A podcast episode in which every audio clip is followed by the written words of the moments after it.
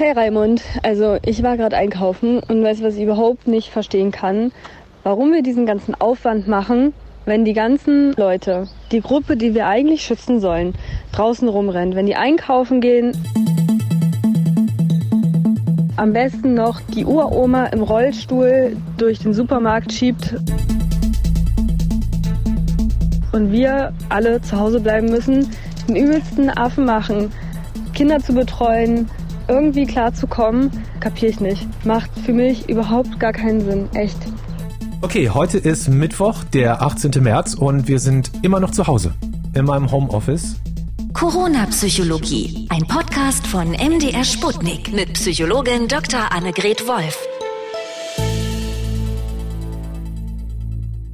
Und ich glaube, wer das Haus verlässt, kann schon ein bisschen verstehen, was Katrin, unsere Kollegin aus der Redaktion, in ihrer Sprachnachricht meint. Jeder wird solche Beobachtungen irgendwie machen.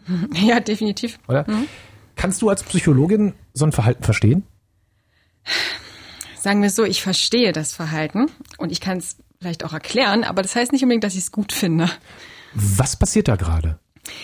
Naja, erstmal muss man sagen, dass wir, wenn wir das Verhalten beobachten, bedeutet das ja auch, dass wir selber ja auch rausgehen. Und das ist eigentlich so eine Art mh, hm, Selbstschutz auch, dass wir jetzt die Wahlmöglichkeiten und das äh, Verhalten, was uns jetzt noch zur Verfügung steht und was wir noch machen können, dass wir das eben natürlich auch versuchen, bewusst zu nutzen. Was nicht unbedingt bedeutet, finde ich immer, dass, dass das mit Rücksichtslosigkeit zu vergleichen ist, sondern dass man versucht jetzt auch ein bisschen gelassen, aber dennoch mit Vorsicht mit, mit der Situation umzugehen. Ich glaube, was Katrin meint, sind solche Sachen, dass Menschen an der Schlange kaum Abstand halten, hm. sich so bewegen wie sonst auch immer oder zum Beispiel zwei Etagen unter meiner Wohnung. Hm. Hier ist ein Büro, da ist heute noch ganz normaler Geschäftsbetrieb, das ist ja. eine Zeitarbeitsfirma, Leute kommen und gehen. Ja. Das ist schon ein bisschen komisch. Das stimmt, aber das heißt ja nicht, dass diese Leute nicht unbedingt Vorsichtsmaßnahmen treffen und sich öfter die Hände waschen und ähm, eben auch darauf achten, dass sie trotzdem den Abstand halten. Also das, das würde ich jetzt eben auch gar nicht unterstellen. Aber das Bewusstsein steigert sich, glaube ich, erst gerade, dass ähm, wir wirklich durchaus gerade in einer Krisensituation sind, in einer Notsituation, wo wir bestimmte Verhaltensweisen auch erstmal erlernen müssen und darauf hingewiesen werden müssen. Deswegen ist es hilfreich, wenn einer irgendwie ein bisschen zu nah auf die Pelle rückt, vielleicht auch im Supermarkt, dass man da bestimmt, aber trotzdem freundlich darauf hinweist, dass jetzt in der aktuellen Situation vielleicht so eine äh, Körpernähe nicht unbedingt angebracht ist. Hilft das dann psychologisch gesehen, wenn es mehr Menschen gibt, die das sagen, dass das dann schneller geht, dass das alle annehmen? Oder ja, rede ich da oder oder rede ich da gegen diese berühmte Wand? Bei manchen Menschen leider ja. ja. Ne? Die sind so ein bisschen beratungsresistent. Aber ich glaube, wir ertappen uns auch selber im Alltag dabei, äh, dass wir erst später reflektieren, oder war ich jetzt vielleicht ein bisschen zu nah oder mhm. ich habe mich jetzt nicht so richtig korrekt verhalten. Aber darauf muss man hingewiesen werden. Nicht vorwurfsvoll, ja, aber einfach darauf hinweisen, dass man sein Verhalten selber beobachten und reflektieren kann. Das ist jetzt eigentlich so die Prämisse auch in der aktuellen Zeit, dass wir uns selber und andere mehr beobachten. Und das nächst Schlimmere, finde ich, ist. Das andere ist das, was sie sagte mit den Gruppen, die besonders geschützt werden müssen. Also die richtig alten, so Generation 80 plus, sich einfach nicht helfen lassen wollen. Das ausgerechnet, wenn die jetzt noch draußen rumrennen, als ob nichts wäre, das ja tatsächlich, ich will nicht sagen witzlos ist, aber. Ich meine, haben die es echt noch nicht kapiert, dass wenn die sich anstecken, ähm, zugrunde gehen an einer Lungenentzündung und quasi einfach ersticken, weil sie jetzt keine Hilfe haben wollen, weil sie jetzt nicht zu Hause bleiben und den Ernst der Lage erkennen. Aber ich habe echt das Gefühl, im Moment keiner hat es verstanden gefühlt. Ja, nicht so viel Wirkung hat, wie es haben könnte. Ja, das stimmt natürlich. Also jeglicher Kontakt, der jetzt irgendwie vermieden werden kann, ist natürlich ein guter Kontakt, um es mal so auszudrücken. Das stimmt schon. Aber ich würde dir mal eine Gegenfrage stellen. Mhm. Wie würdest, wie würdest du dich fühlen, wenn dir die ganze Zeit irgendwie gesagt wird, du gehörst zur Risikogruppe. Du bist derjenige, der als erstes stirbt und der, der eigentlich am schnellsten und am schwersten auch erkranken kann.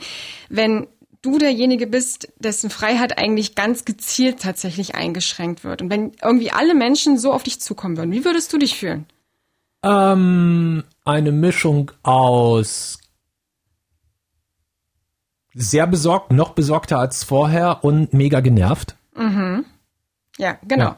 Ich meine, Befragungen zeigen, dass ältere Menschen noch mehr als Krankheiten tatsächlich fürchten, ihre Autonomie zu verlieren. Wie wir Menschen eigentlich generell. Wir wollen unsere Freiheit behalten, wir wollen Kontrolle behalten und unsere Selbstständigkeit erhalten.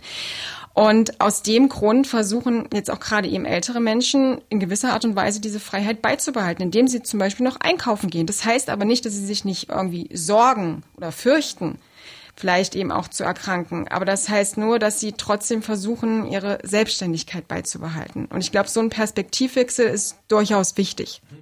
Eine andere Sache ist, wenn man mit einigen Leuten spricht und sagt, jetzt müssen wir mal ein bisschen aufpassen, so, dann sagen mhm. die, nee, mir wird schon nichts passieren, ich gehe jetzt erst recht raus. So. Was ist das? Ah, das ist, das ist ein sozialpsychologisches Phänomen, über das wir auch sehr gerne reden in der Psychologie, nämlich Reaktanz. Was ist Reaktanz? Kannst du uns das mal kurz mhm. erklären? Ich würde es mal ein Beispiel machen. Was hast du zum Beispiel getan, wenn deine Eltern früher gesagt haben, du musst den Brokkoli essen? Ich habe ihn natürlich nicht gegessen. So, danke, genau.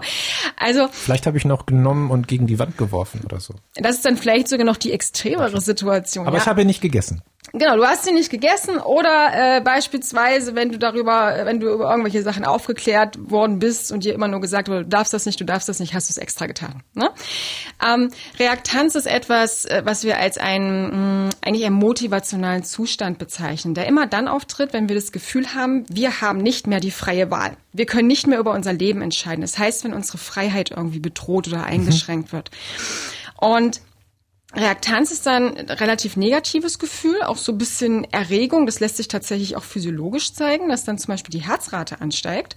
Und was dann daraus resultiert, ist in der Regel, dass wir solche Verbote, solche Anordnungen, die ja jetzt auch die ganze Zeit mhm. irgendwie um uns rumwabern, ähm, dass wir denen negativer gegenübergestellt sind und dass wir genau das Verhalten zeigen, sozusagen als Bumerang-Effekt, was wir eigentlich gar nicht zeigen sollen.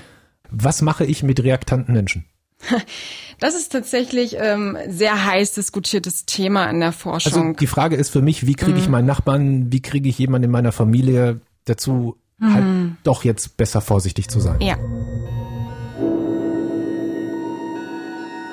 Also Kommunikation und Information ist ja auf jeden Fall ein, ein sehr, sehr wichtiges Mittel.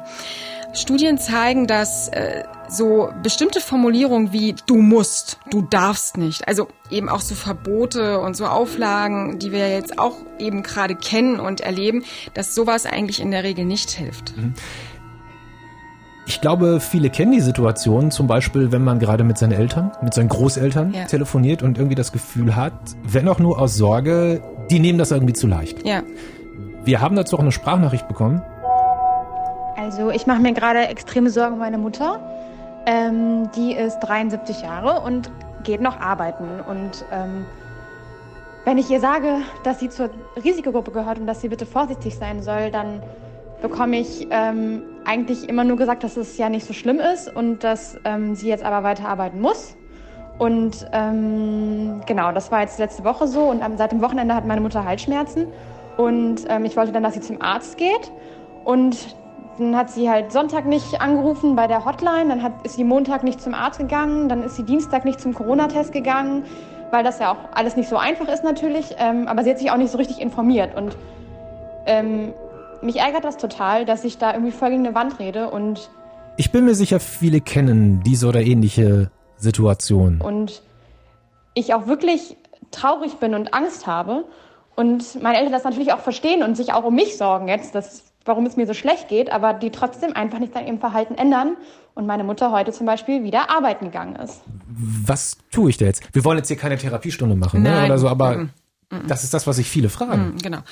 Man kann hier vielleicht wirklich nur ähm, Empfehlungen geben, die sich jetzt eben auch aus entsprechender Forschung ergeben, wobei man sagen muss, das ist, das ist, sind alles sehr inkonsistente Befunde tatsächlich auch. In so einer Situation, wie gesagt, würde ich auf Was heißt inkonsistent? Also äh, teilweise, äh, also nicht so stabile Befunde. Ne? Also manche Studien sprechen dafür, manche dafür für die Wirksamkeit. Man kann aber natürlich schon so ein bisschen damit arbeiten, was, was beispielsweise auch in Therapien angewendet wird.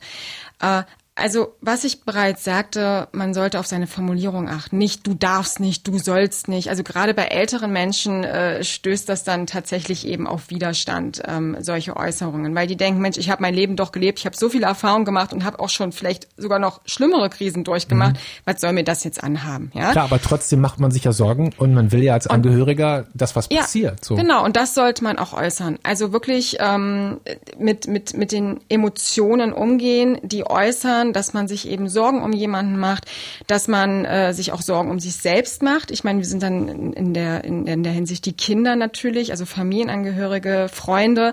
Und das sollte man auf jeden Fall ähm, kommunizieren. Es kann aber auch durchaus helfen. Ich habe das tatsächlich vorhin beobachtet, als du mit deinem Papa telefoniert hast. Ähm, dass du ihn darauf hingewiesen hast, naja, du fährst doch aber auch nicht 200 auf der Autobahn. Ja, warum? Weil, also man könnte es durchaus hier in Deutschland, aber warum macht man es nicht? Weil es vielleicht auch eine Gefahr ist. Das heißt, Menschen irgendwie auf inkonsistentes Verhalten hinweisen und darauf hinweisen, aber da schützt du dich doch auch und da ergreifst du doch auch die und die Maßnahmen. Warum denn jetzt nicht? Weil wir eigentlich immer daran bedacht sind, ein bisschen, ja, unseren Selbstwert zu schützen und ein konsistentes Bild von uns abzugeben. Und sowas kann in der Hinsicht tatsächlich helfen.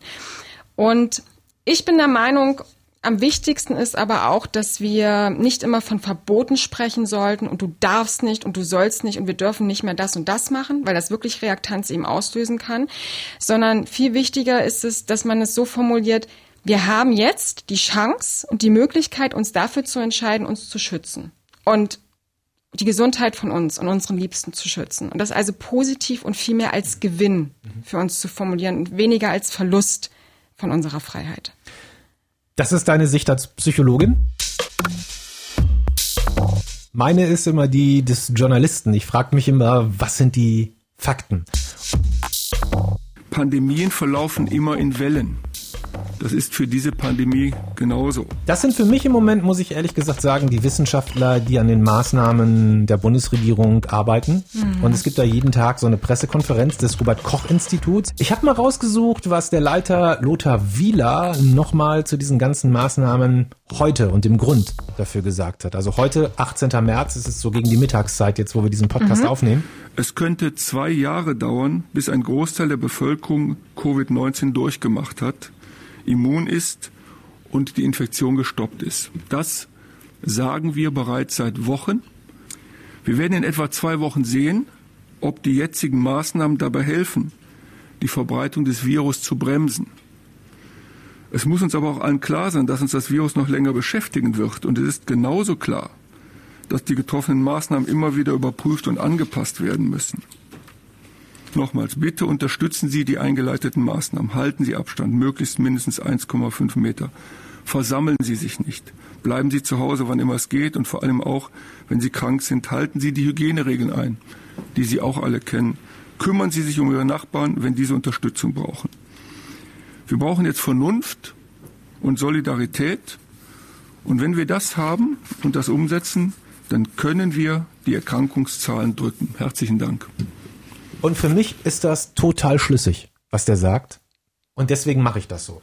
Und sorry, ich kann deswegen auch null verstehen, wenn es dann noch Menschen gibt, die zu Corona-Partys aufrufen. Meine ganze Facebook-Timeline, meine sozialen Medien sind voll mit irgendwelchen Aufrufen mhm. zur Corona-Party. Ja. ja. Was bitte schön soll das denn? Oder ich bin in einer Gruppe von meinem Sportverein, in so einer WhatsApp-Gruppe, und da tauschen sich Menschen gerade allen Ernstes darüber aus, wie man die Verbote am besten umgehen kann. Genau das sind diese, diese Bumerang-Effekte, dass man eben genau versucht, jetzt das zu tun, was man eigentlich nicht tun sollte in der Hinsicht.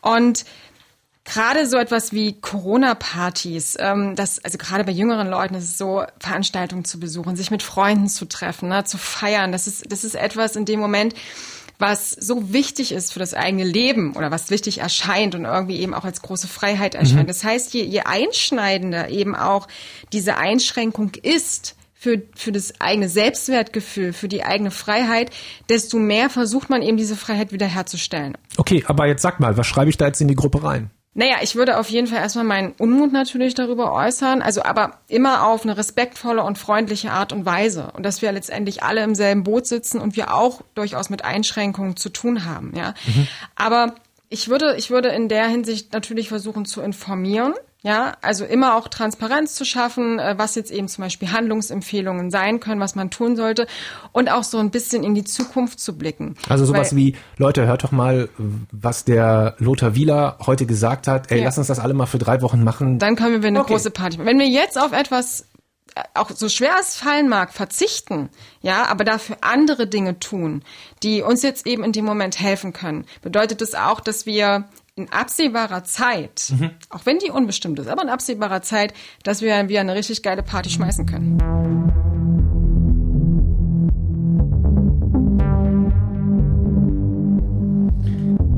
Okay, das ist der psychologische Hintergrund zu Reaktanz oder zu warum gehen Leute noch raus und andere nicht und wie bringe ich meine Liebsten dazu, ein bisschen vorsichtig zu sein. Wie ist es bei dir gerade? Wie erlebst du das da? Ich meine, das ist jetzt Tag 5 hier in unserem Homeoffice. Hm. Also ich, ich merke schon, dass ich mich jetzt erstmal auch äh, noch so ein bisschen daran gewöhnen muss an den Zustand, aber ich habe versucht für mich jetzt irgendwie den Alltag auch eben neu zu strukturieren, wenn wir jetzt, wenn ich mich jetzt hier vorbereite, wenn wir jetzt hier diesen Podcast aufnehmen äh, und dass ich eben auch mein Verhalten stärker reflektiere in der Hinsicht. Also ich gehe auch noch raus, ich gehe auch einkaufen tatsächlich, aber ich versuche eben Mindestabstand zu halten, nicht den Leuten zu sehr auf die Pelle zu rücken. Äh, aber ich, genau, ich, ich möchte eben nicht dieses Gefühl haben, dass mir irgendwas also dass, dass irgendwie ein Verbot herrscht oder dass ich mich zu sehr eingeschränkt fühle, sondern versuche das effektiv zu nutzen, was mir zur Verfügung steht. Dr. Anne, vielen Dank für diese Folge. Wenn ihr, wenn Sie Fragen habt, auf sputnik.de das ist die Welle von dem ARD-Sender, die diesen Podcast macht, sputnik.de. Da gibt's eine WhatsApp-Nummer, da gerne auch eine Sprachnachricht mit Ihren, mit euren Erfahrungen zu der jetzigen Situation gerade rüberschicken. Wir freuen uns sehr. Dankeschön, Dr. Anne. Gerne. Corona-Psychologie. Ein Podcast von MDR Sputnik mit Psychologin Dr. Annegret Wolf.